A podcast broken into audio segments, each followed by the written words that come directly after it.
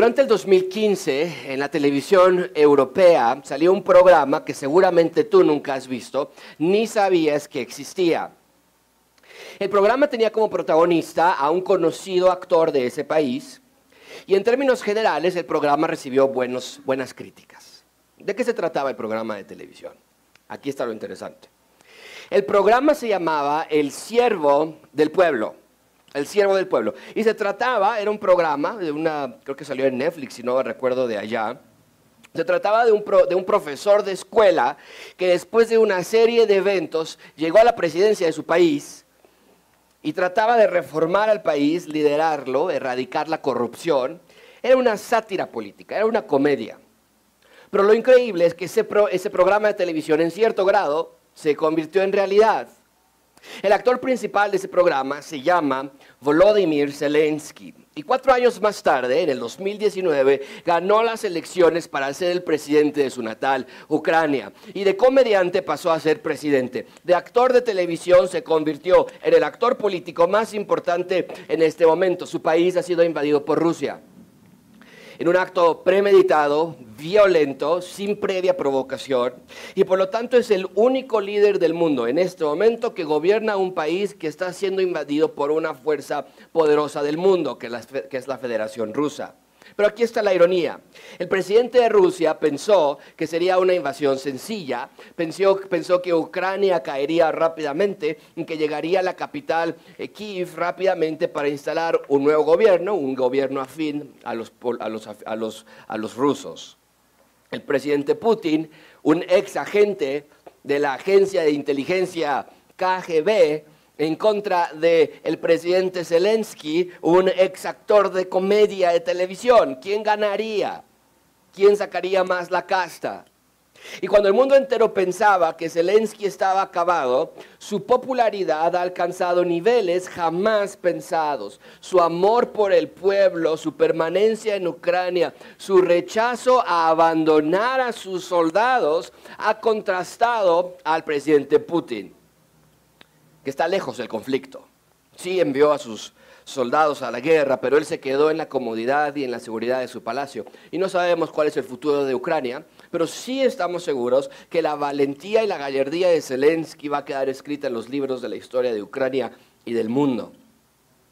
En un sentido similar, hoy vamos a ver el enfrentamiento de dos hombres que se encuentran en un conflicto directo. Por un lado tenemos a un millonario, influyente, poderoso oficial del gobierno persa, Amán, y por el otro lado tenemos a un insignificante, ignorado, desterrado judío llamado Mardoqueo, que por no querer arrodillarse frente a Amán ha provocado que la vida de todos los judíos corra peligro.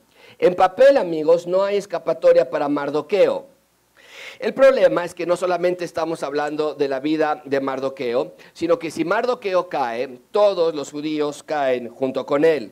Pero hoy vamos a ver que Mardoqueo no está solo, sino el rey de los judíos, el rey del mundo está de su lado y Dios los habría de proteger. Pero mucha atención con esto. Dios no los iba a proteger porque Israel fuese un pueblo loable, sino que Dios los va a proteger porque Dios es un rey, un rey que el rey va a instalar su reino en la tierra, nada lo va a detener. Y en la historia que vamos a leer hoy, vamos a ver que la providencia de Dios no tiene límites. Su control siempre está perfectamente establecido en todo lo que nos pasa. Pero espero que esté quedando claro esto. La providencia de Dios no es para que a los humanos nos llegue todo lo que desean, sino para que el plan y la voluntad de Dios se cumplan. O sea, cuando hablamos de la providencia de Dios, no estamos diciendo que Dios permite todo lo que nos pasa para que de alguna manera u otra al final nos convenga. A veces así lo vemos, ¿no? Podemos decir, bueno, Dios, te paso que estés permitiendo esto en mi vida en este momento, pero no tardes, más vale que no tardes en mostrarme cómo es que esto me va a convenir a largo plazo. ¿Dónde está aquí la ganancia para mí? Tenemos una visión primordialmente interesada en lo nuestro y no debe ser así sino que debemos ver que todo lo que nos pasa contribuye sí de una manera u otra para que el plan de Dios se cumpla. Y claro, su plan y su voluntad siempre es bueno para nosotros. Entonces, si lo vemos así, ¿cuál debe ser nuestra oración constante de estas dos? Ustedes díganme. Uno, Dios, te ruego que hagas mi voluntad, por favor. que me sanes, que me des trabajo, que me, des hijos, que me des un esposo, lo que sea. O bien, nuestra oración debería ser, Dios, te ruego que hagas tu voluntad en mí, por favor, en mi falta de trabajo, en mi infertilidad, en mi soltería. En las palabras de Jesús, no se haga mi voluntad, sino que dijo el Señor Jesucristo. Si Jesús hizo esa oración, ¿por qué pensaríamos que nosotros podemos hacer algo distinto?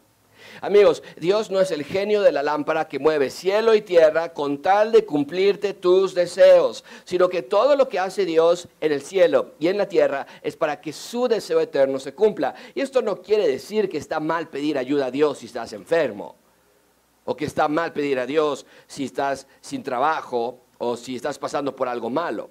Pero sí sería incorrecto condicionar a Dios pidiéndole que te sane, que te dé trabajo, que te saque del problema que estás pasando, porque de otra manera vas a pensar de Dios como un Dios malo, un Dios injusto, un Dios que no que me ama.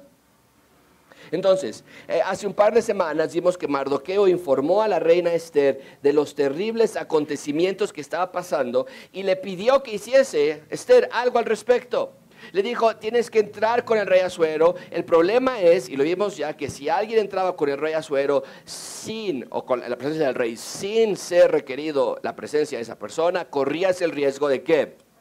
Muerte, ser ejecutado. Y entonces vimos que al inicio Esther se mostró renuente, le dijo a, Mardoqueo, ¿cómo se te ocurre eso? Jamás yo podría entrar si, si no me han llamado, solamente hay una, hay una suerte para mí en caso de yo entrar, muerte. Pero luego Mardoqueo le dijo palabras que son centrales en el libro de Esther. Si es la recuerda, lo pongo aquí en la pantalla en Esther 4:14, porque si callas absolutamente en este tiempo, respiración y liberación vendrá de alguna otra parte para los judíos, mas tú y la casa de tu padre, ¿qué le dice, qué le dice Mardoqueo? Y quién sabe si has llegado si para esta hora has llegado al reino. Y nosotros dijimos hace un par de semanas, hace un par de semanas, claro que para esta hora ha llegado al reino. No para las riquezas de Esther, no porque Dios sintió lástima por Esther en nombre, mira cómo le ha ido como en feria esta pobre muchacha, y hay que darle algo bonito por primera vez en su vida sino porque Dios quería instalar su reino en la tierra y nada lo va a detener. Y Dios sabía que Amán querría destruir a todos los judíos del mundo y si todos los judíos eran asesinados, entonces el Mesías no podría llegar y si el Mesías no llegaba, tampoco el reino llegaba a la tierra. Así era la consecuencia de los eventos. Amigos, había mucho juego aquí. Y esto nos enseña siempre a pensar en el gran panorama de la Biblia. Tenemos la vista corta, solo vemos nuestro dolor, nuestros intereses, pero Dios ve la amplitud del panorama. Él sí ve todo. Y por lo tanto Él siempre nos protege. Es el punto principal de este sermón. Eh, Dios quiere que veamos que Él protege siempre a los ciudadanos de su reino. Entonces nos quedamos en que Esther le pidió a Mardoqueo que ayunara él que ayunaran todos los judíos. Por tres días dijimos, y vamos a ver hoy la conexión de esos tres días, el porqué de esos tres días, y, desde luego hay una conexión ahí con otros textos. Pero Esther le dijo, ayunen por tres días. Ahora, hay una obvia connotación de que al ayunar por tres días iban a orar por tres días también. Pero el texto no nos, no nos dice que oraron por tres días. ¿Qué quiere decir esto? Que el énfasis en el libro de Esther no está en un pueblo súper espiritual que oró por tres días, sino en un Dios que rescata a personas tal y como estén. O sea, leemos Esther, y no sé tú, pero cuando yo estoy estudiando el libro de Esther, yo quiero, de manera natural, mi tendencia es encontrar en algún lugar que nos diga que Esther era una gran mujer de Dios y que Esther oró y ayunó y leyó su Biblia todos los días, como Daniel lo hacía, oraba tres veces al día con dirección al templo, pero el texto no nos dice nada acerca de eso. el libro de Esther guarda total silencio con respecto a las cualidades espirituales de Esther y de Mardoqueo y de los judíos que vivían en Persia. ¿Por qué? Porque el énfasis del libro de Esther no está en la gente, sino en Dios. En las palabras de Pablo, y lo pongo así en Romanos 5.8, más Dios muestra su amor para con nosotros en que siendo aún pecadores, Cristo, ¿qué? Murió por nosotros. Es lo que vemos en la historia de Esther, es lo que hemos estado aprendiendo durante todo este tiempo. Dios mostró su amor por Israel en que siendo aún pecadores, Dios envió a Esther para rescatarlos de un exterminio total. Y podemos ver cómo la Biblia se conecta completamente. Amigos, la heroína no es Esther, es Dios. El texto no nos dice absolutamente nada acerca de la vida espiritual de Esther o de Mardoqueo, y mucho menos acerca del pueblo de Israel. Al contrario, la idea general de estos tres libros, Esdras, Nemías y Esther, es que la condición espiritual de, todos está en total decadencia. Esa es la connotación en la que estamos en este momento. Dios es el, que, el rey que rescata a su pueblo. Y aunque no dudo en lo mínimo que tendría que haber habido ah, judíos piadosos, amadores de Dios, el texto no nos dice nada de ellos. Pero lo que sí nos dice abiertamente es que Dios envió a Esther para salvar a su pueblo por amor y por gracia. Ni buscaron el rescate, ni lo pidieron, pero Dios sabía que lo necesitarían. Bien, ahora vamos a ver qué pasó después de que Esther aceptó interceder por su pueblo, cómo reaccionó el rey Asuero, qué le dijo Esther, lo vamos a ver hoy. Dividí el sermón en tres puntos, la providencia del rey, el plan de la reina y en tercer lugar veremos el complot del mal. Así que comencemos. En primer lugar, número uno, vean conmigo por favor la providencia del rey. Número uno, la providencia del rey. Dice versículo uno. Aconteció que al tercer día se vistió Esther su vestido real y entró en el patio interior de la casa del rey, enfrente del aposento del rey, y estaba el rey sentado en su trono en el aposento real, enfrente de la puerta del aposento. Bien, el texto abre diciéndonos que lo que estamos por leer en capítulo 5 ocurrió al tercer día. Esther se vistió de sus ropas reales para entrar al palacio e interceder por su pueblo. Y lo primero que tenemos que notamos en este, en este texto es el periodo de espera. Por alguna razón aparentemente arbitraria, nos dice el texto que fueron tres días de espera. En la Biblia, tres días siempre tiene un significado especial. Puse algunos ejemplos de, mucho que, de muchos que pude haber elegido en el que, el que nos van a ayudar a darnos una idea de este significado de los tres días. Por ejemplo, en Éxodo 10, 22, Dios envió tinieblas en Egipto por tres días, pero al mismo tiempo Dios envió luz por tres días en Egipto sobre los judíos. En Éxodo 15, 22 nos dice que Israel recibió agua después de tres días de no haberla recibido. Y por fin tomaron agua de una manera milagrosa. En Jonás 1.17 estuvo tres días y tres noches en el, en el vientre de un gran pez y cuando sale de esos tres días y tres noches Jonás predica el Evangelio en Nínive y toda la ciudad es salva. En Esdras 8:32, y ya estudiamos Esdras 8:32 tú y yo, descansaron tres días antes de continuar con la reparación del templo, el punto de reunión de Dios con los hombres. En Nehemías 2:11 estudiamos ya también ese texto. Nehemías esperó tres días cuando regresó de Persia para luego hacer una inspección nocturna a escondidas. Recuerden ustedes que estudiamos eso ya que salieron a ver cómo estaban las cosas. Tres días esperaron. Y desde luego la más importante de todas las eh, eh, referencias de tercer día es Lucas 24, 7, cuando Jesús resucitó al tercer día. Amigos, la Biblia es una sola historia. Por eso vemos que esta clase de números se repiten continuamente. ¿Qué quiere decir esto? Que en Esther, al esperar ella tres días, Dios estaba por enviar un rescate colosal por Israel. Recuerden, ya se había decretado que todos los judíos habrían de ser exterminados en el día 13 del mes 12. Hace tres semanas vimos nosotros que Mardoqueo rehusó arrodillarse frente a Man y eso le costó que entonces determinaran que todos los judíos habrían de ser matados. Entonces, la situación para los judíos es precaria. Si no interviene Dios, no hay esperanza para ellos.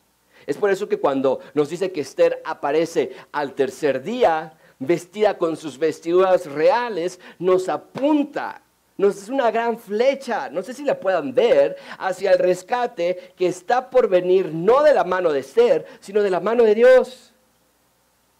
Esther solamente sería el instrumento por el cual el rescate vendría, pero que no te quepa duda, el rescate vendría de la mano de Dios, no por la agilidad de Esther ni por la astucia de Mardoqueo, sino por la gracia de Dios que rescataría a un pueblo que no merecía rescate. Entonces, al tercer día, Esther va con el rey para interceder por su pueblo y esto claro que nos conecta con lo que el rey Jesús hizo por nosotros. Jesús es nuestro intercesor, nuestro rescate. Lo que Dios estaba haciendo por medio de Esther nos apunta, amigos, a lo que Dios haría por medio de Jesús. Amigos, Jesús también fue enviado de Dios para rescatar a su pueblo. Jesús también fue enviado de Dios para interceder por su pueblo. Entonces, cuando leemos en el versículo 1 del capítulo 5 que al tercer día se levantó Esther para interceder, no puedes ignorar la obvia conexión que hay en la Biblia. Lo pongo así, este otro cuadro, y, tal vez no alcanza a leerlo todo, está bien, yo te lo voy a leer. Pero Abraham intercedió por los justos que vivían en Sodoma y Gomorra. Y decía, Abraham, ¿y qué tal si hay 50 justos allí? Y vas a destruir la ciudad. ¿Y qué tal si hay 40? ¿Y qué tal si hay 30? Abraham intercedió por los justos que vivían en Sodoma y Gomorra. Lo hizo también Moisés. Eh, eh, cuando Dios quería destruir al pueblo de Israel, Moisés oró y le pidió que tuviese paciencia. Y, Moisés intercedió, lo hizo también Daniel. En la gran oración que ya estudiamos también en nuestra serie de Daniel, lo hizo David, lo hizo Esther, lo está haciendo Esther. Y todo eso nos apunta al gran intercesor de todos que es el Señor Jesucristo quien intercede por nosotros. Eh, puedes ver que el tema de intercesión atraviesa desde Génesis hasta Apocalipsis se repite a lo largo de las escrituras. Amigos, Dios es un Dios que siempre envió a intercesores a su pueblo, que al final del día culminó con el gran intercesor que es Jesús en la tierra. Y es lo que estamos viendo en el libro de Esther.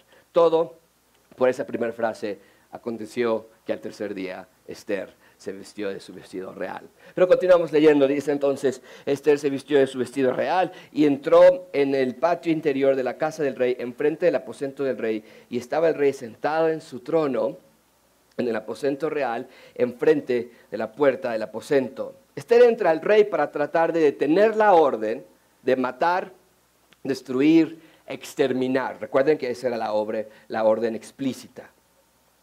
Y, el problema es que vimos hace un par de semanas que si tú entrabas en la presencia del rey sin ser llamado, corrías el riesgo de ser ejecutado. ¿Qué pasa? Cuando Esther entra, vean conmigo versículo 2, y cuando vio a la reina Esther que estaba en el patio, ella, ¿qué dice el texto? Lean en voz alta. Obtuvo gracia ante sus ojos. ¿Qué quiere decir? Que esta escena nada más podría haber ido de una de dos. O ser ejecutada o de alguna manera recibir gracia.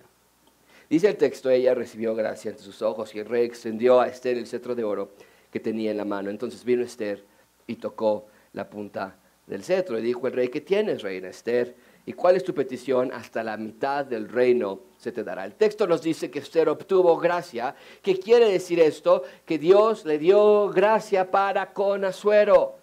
Amigos, el riesgo de morir era real, pero la gracia de Dios era aún más real. Y otra vez, amigos, y perdón si soy redundante, pero tengo que recordarte que no estamos leyendo las historias fantásticas de Esther. Este no es el cómic de una historia ficticia y que por alguna razón Dios le echó la mano a esta mujer llamada Esther, que pobrecita, qué vida tan difícil tenía. No, Estamos leyendo la historia de Esther, pero no podemos divorciar esta historia de Esther del rompecabezas más amplio de toda la Biblia. Estamos leyendo la historia de la instalación del reino de Dios en la tierra. Y en este momento Israel está cautivo, los reyes de Israel han fallado, los ciudadanos de Israel también han sido ah, infieles a Dios, han abandonado a Dios. Nehemías no pudo cambiar los corazones de los judíos, Esdras, Esdras tampoco lo pudo hacer. Entonces, por ese lado, el reino de Dios está amenazado por sus mismos ciudadanos.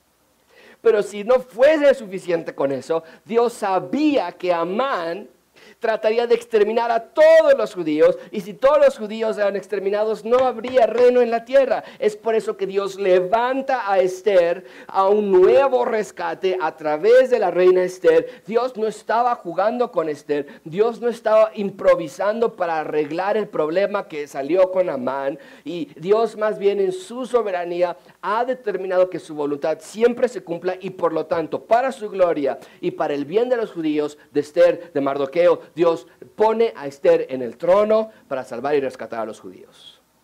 Amigos, el punto central del libro de Esther, y de nuevo, hay pocas series predicadas de Esther en la actualidad. Eh, pero cuando se predica Esther, generalmente es en conferencias de mujeres.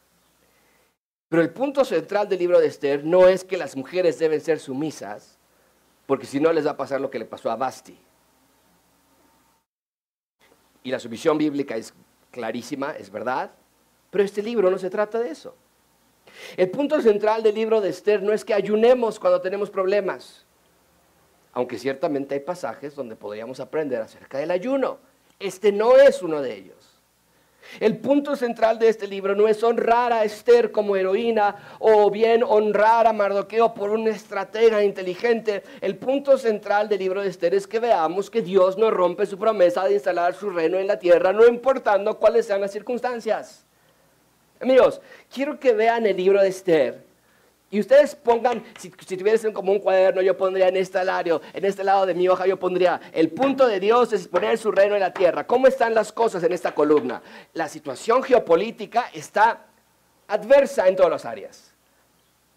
No hay reino, no hay tierra, no hay ciudadanos, no hay templo, no hay sacerdote. Israel ha desaparecido como reino. Diez tribus se mezclaron con los asirios y las dos que quedaban, la esperanza para el reino, están presos de los persas, presos de los babilonios. Los judíos que están en Jerusalén, ellos están construyendo a todos sus enemigos, están haciendo lo que quieran. Los judíos que están aquí en Persia ya tienen hasta la fecha de su muerte.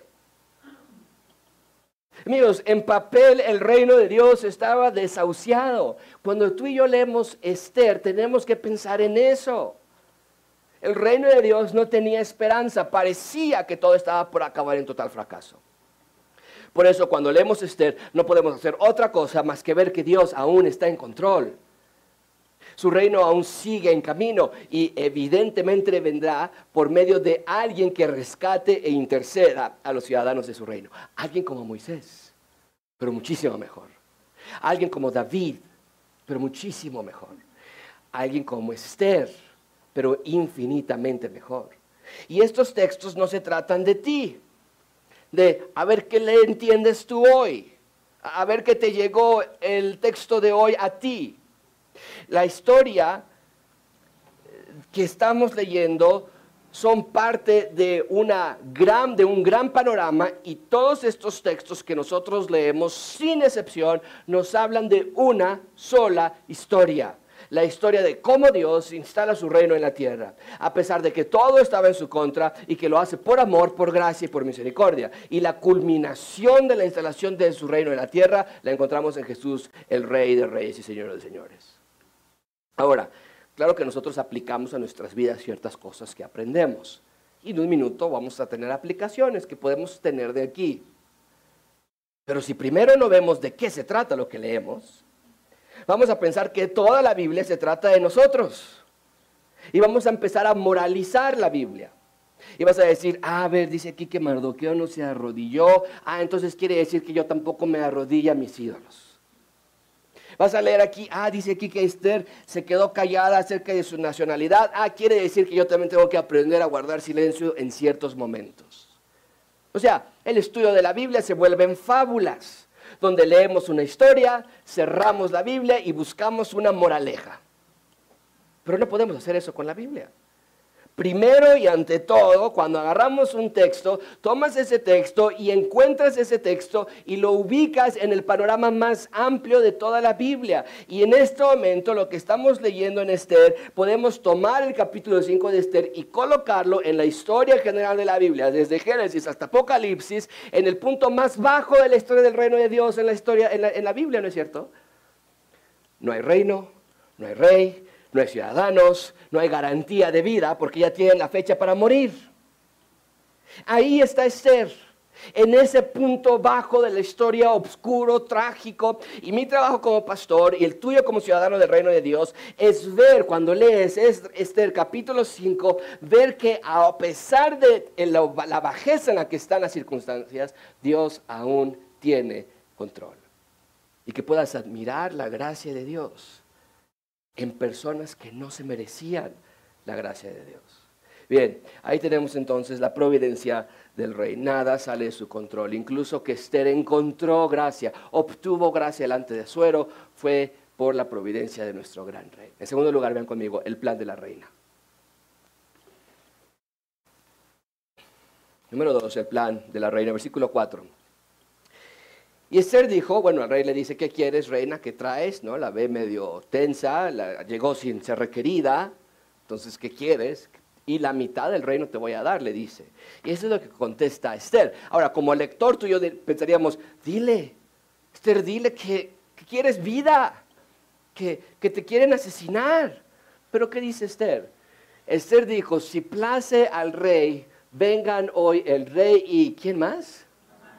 Y esto al lector original, cuando lo leyeron esto, les causó dolor de estómago porque decían, ¿cómo a Esther se le ocurre invitar a Man?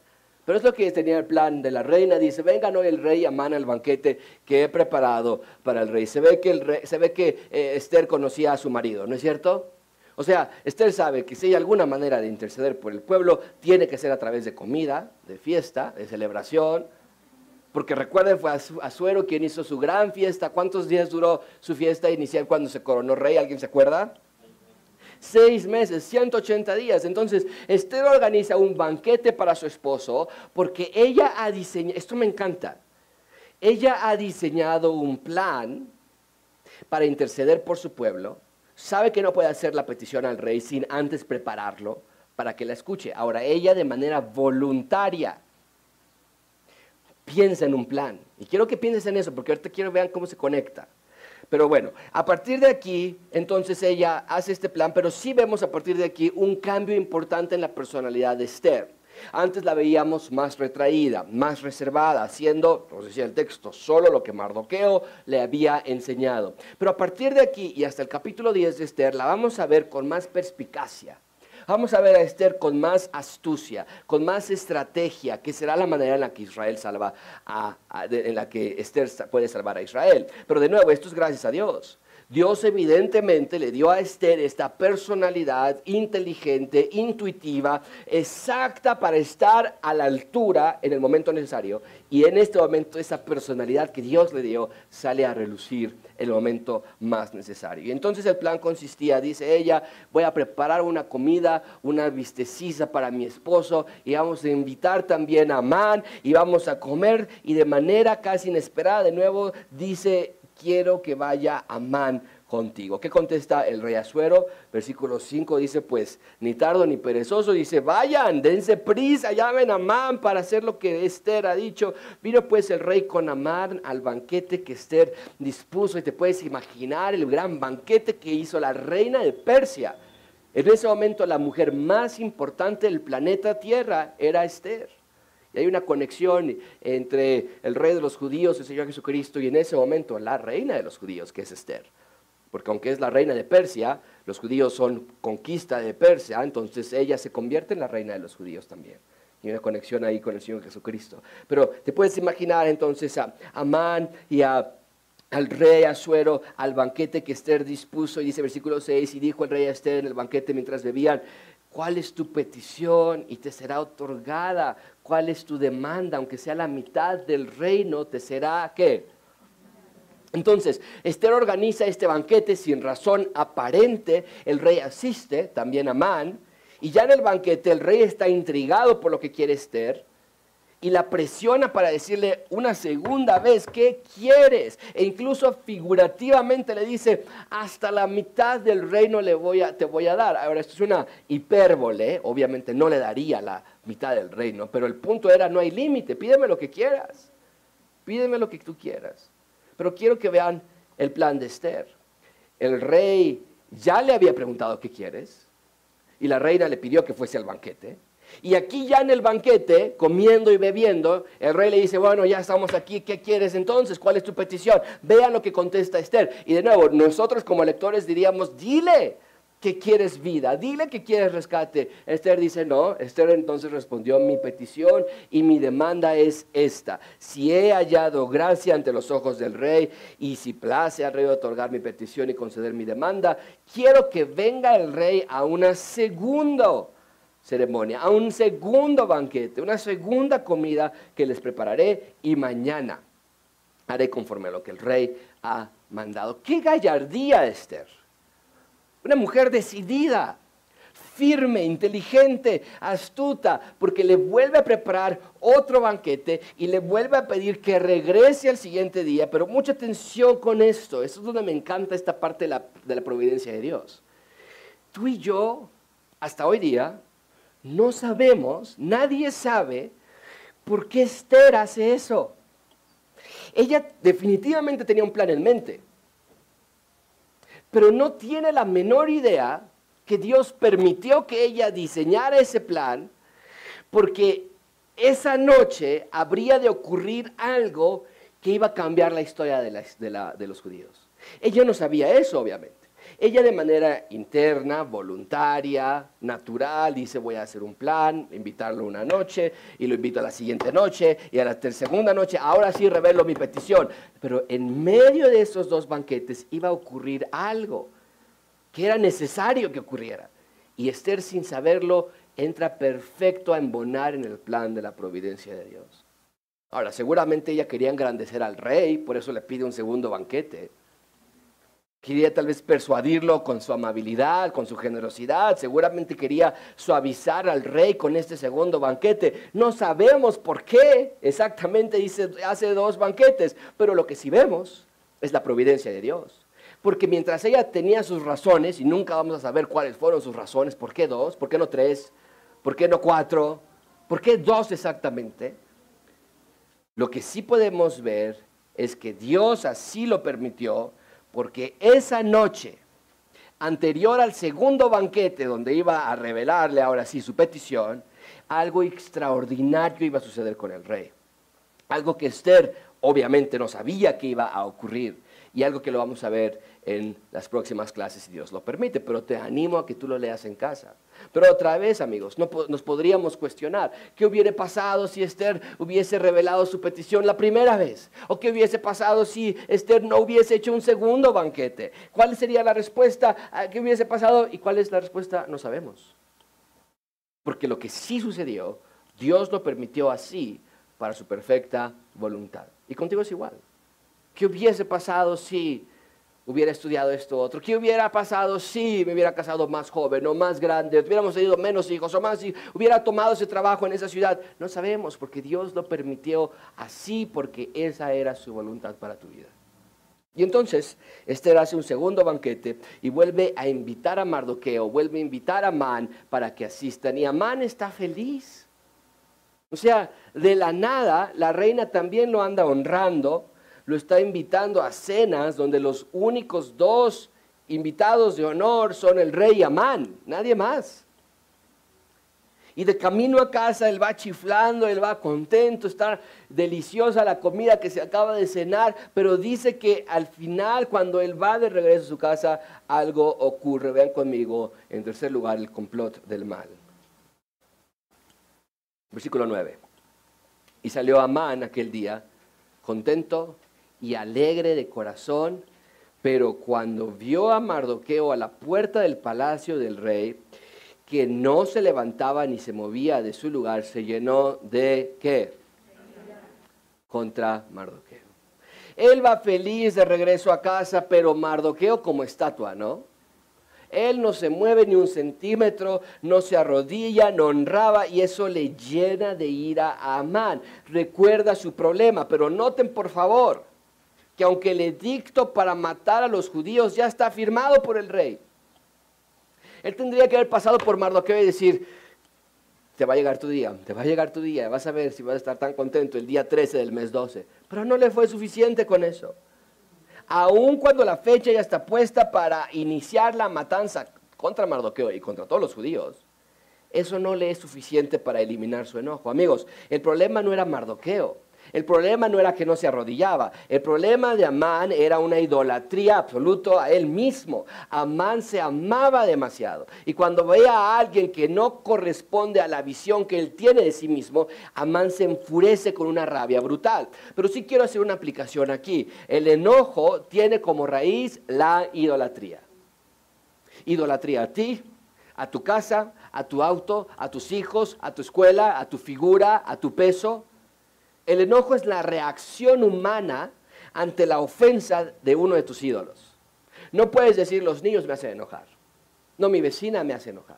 Mis papás me hacen enojar. No, los niños, tu vecina, tus padres ofenden a uno de tus ídolos y por eso reaccionas tú así. Has cultivado enojo por años y cuando alguien le pega a uno de tus ídolos reaccionas mal. Amigos, el enojo no tiene cabida en el corazón del ciudadano del reino de Dios. ¿Por qué? Porque el enojo trae consigo a peligrosos amigos. ¿Cuántos de ustedes esta mañana sufren por gritería en sus casas? ¿Cuántos esta mañana sufren por haberle pegado a sus hijos en enojo? ¿Cuántos aquí han insultado con groserías y palabras desgarradoras a sus cónyuges, a sus padres, a su familia? ¿Cuántos han azotado puertas o roto vasos o escupido o llamado a la policía para que se lleven a alguien con el que te estás peleando? ¿Cuántos se han peleado a golpes en un restaurante o en la calle? ¿Cuántos hemos dicho palabras horribles en nuestro enojo? ¿O cuántos se quedan completamente callados porque sabes que con tu silencio provocas el enojo de otra persona también? Iglesia, el enojo es idolatría. Nadie te hace enojar, sino que tú mismo cultivas raíces de amargura y de odio, tú proteges al ídolo de materialismo, del auto, de la perfección, egoísmo, egocentrismo, lo que sea, y cuando alguien se mete con esos ídolos, entonces reaccionas mal. Te lo digo, te digo lo que Pablo ordena a los Efesios en Efesios 4, 31 y 32, y son versículos excelentes para decirlos todos en voz alta, así que leanlos juntos conmigo. Dice la palabra de Dios, quítense de vosotros toda amargura, enojo, ira, gritería y maledicencia y toda malicia.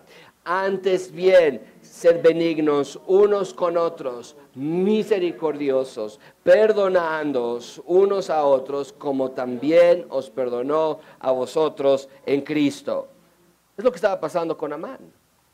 Amán no estaba enojado por lo que Mardoqueo le hizo, sino que estaba enojado por lo que su propia ira le causaba. Amán tenía un profundo amor a sí mismo y vean lo que hace Amán en su enojo. Pero se refrenó Amán y se vino a su casa y mandó a llamar a sus amigos y a su mujer que se llamaba Ceres y les refirió a Amán la gloria de sus riquezas y la multitud de sus hijos y todas las cosas con que el rey le había engrandecido y con que le había honrado sobre los príncipes y siervos y siervas del rey.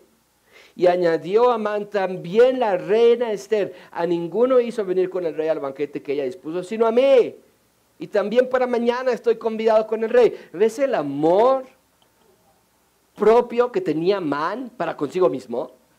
Amigos, Amán poseía un sentimiento de derecho como ningún otro. La vida de Amán se trataba de Amán de nadie más, de mis riquezas, de mis regalos, de mis amigos, de mi familia, de mi honra, nadie más. Iglesia, me temo que muchos aquí pueden tener el mismo mal en sus corazones. Iglesia, tu vida no se trata de ti. Porque cuando se trata solamente de, de, ti, claro que cuando no recibes algo que tú esperas, te va a afectar. Nosotros también podemos pensar que tenemos el derecho a la vida que queremos. ¿Cuántos aquí han dicho cosas como, no es justo que no me suban el sueldo? A todos les sube el sueldo, a mí no. ¿Cuántos de aquí hemos dicho, yo ya me merezco una vida diferente? Pero amigos, esa mentalidad te va a llevar a una vida en desorden y frustrada. Y lo peor de todo es que te va a llevar a sentirte vacío e ignorar todo lo que sí tienes en Cristo. Y pensar que no tienes nada. ¿No? ¿Y cómo estás? Pues más o menos porque mi mamá es una payasa, fresa, mi papá, eh, mi jefe. Ignorar todo lo que Cristo te ha dado, todas las riquezas espirituales que te ha dado el Señor Jesucristo. Te vas a ser ingrato, te vas a ser malagradecido con Dios que es exactamente lo que vemos en la vida de Amán. Vean conmigo que a pesar de todo lo que tenía, no se sentía lleno. Eh, eh, les da todo este repaso a sus amigos, a su mujer, y yo creo que sus amigos decían, este, ¿por qué nos invitó a presumirnos todo lo que tiene? Pero vean cómo concluye el versículo 13. Pero todo esto, ¿qué dice? De nada me sirve. Y nosotros diríamos, ¿qué? Lo que está diciendo Amán es, si tan solo Mardoqueo se arrodillara, yo sería plenamente feliz. De otra manera, nada de lo que tengo me sirve. Amigos, ¿de verdad crees que Amán podría haber sido plenamente feliz si tan solo Mardoqueo se arrodillara? Claro que no. Pero así es el corazón del hombre, insaciable, nada nos llena y nos engañamos en pensar, tú y yo hacemos lo mismo, si tan solo tuviera salud, si tan solo mi esposa sería diferente, si tan solo mis hijos, si tan solo mi sueldo, si tan solo. Entonces, la ironía es que mientras eso sucede, tú tienes tu sueño aquí, Amán decía, si tan solo Mardoqueo se arrodillara, yo sería feliz. Y él está en este lugar, mientras mientras llega de punto A a punto B, se la va a pasar infelizmente, deprimido, desahuciado. Y así nosotros somos.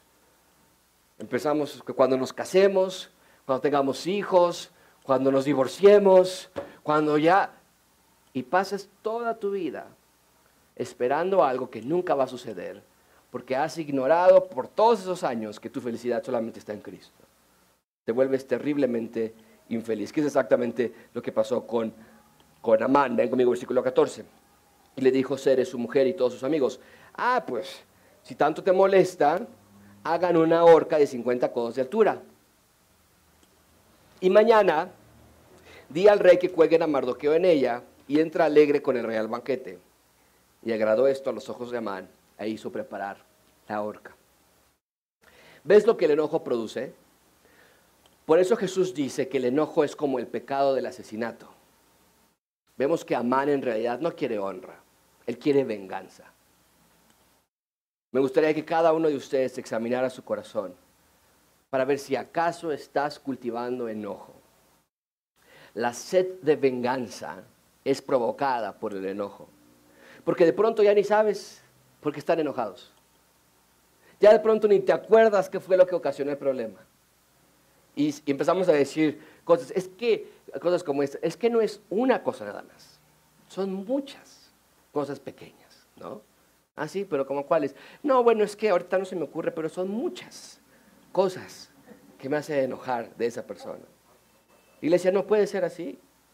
Todos los salvos son ciudadanos del reino de Dios y como tales no podemos vivir enojados con alguien, acusando a todos de nuestro enojo, asesinando mentalmente a todos los que nos han hecho algo. Y lo peor de todo, eso que dice aquí esta mujer, Ceres, la esposa de Mardoqueo, le dice, mañana pídele al rey y entonces serás feliz. ¿Sabes? Abusaron de creer que tenían el tiempo en sus manos. Mañana, me las va a pagar fulanito de tal. Mañana me voy a casar, mañana, cuando pase esto. Eh, y abusas como si tú creyeras que tienes el control de tu vida, cuando no es así. Amigos, arrepiéntanse, vivan vidas del reino perdonando y siendo perdonados. ¿Cómo podemos hablar este sermón? Amigos, Dios siempre, siempre protege a los ciudadanos de su reino. Esther recibió gracia del rey y su vida fue protegida. Mardoqueo está en grave peligro. Ya está la horca, está preparada en la cual ha de ser colgado. Los judíos siguen con el veredicto en su contra. Cada día que pasa es un día más cercano a su muerte. Pero ¿qué vemos aquí? Vemos el plan de Amar de matar a todos los judíos en el mes 12 y de matar a Mardoqueo mañana, así lo pensó él. Vemos el plan de Esther de hacer un banquete para interceder por su pueblo y luego hacer otro banquete para interceder por su pueblo. Pero no nada más veo dos planes, yo detrás de estos dos planes veo a un rey que está detrás de todos los planes humanos. Esto me hace pensar en Proverbios 16, 9. La mente del hombre que dice, planea su camino. Pero el Señor, ¿qué? Todo está bajo la soberanía de Dios. Nada sale de su control. Amigos, descansen en la providencia de Dios. No estás solo, no estás sola, no estás abandonado, no estás abandonada. Dios cuida a sus hijos. Él te ama más de lo que jamás podrás entender. El reino de Dios habría de ser instalado en la tierra. A pesar de esta terrible amenaza de Amán, nada detendría el plan de Dios. Descansa en Él entonces. Y recuerda que tú puedes hacer tus planes como Esther hizo el suyo, como Amán hizo el suyo pero solamente hay un rey que está detrás de todas las cosas orquestando para que su voluntad se cumpla. ¿Por qué no te alineas tu voluntad a la de Dios. Esa sería la mejor decisión que tú puedas tomar hoy. Oremos.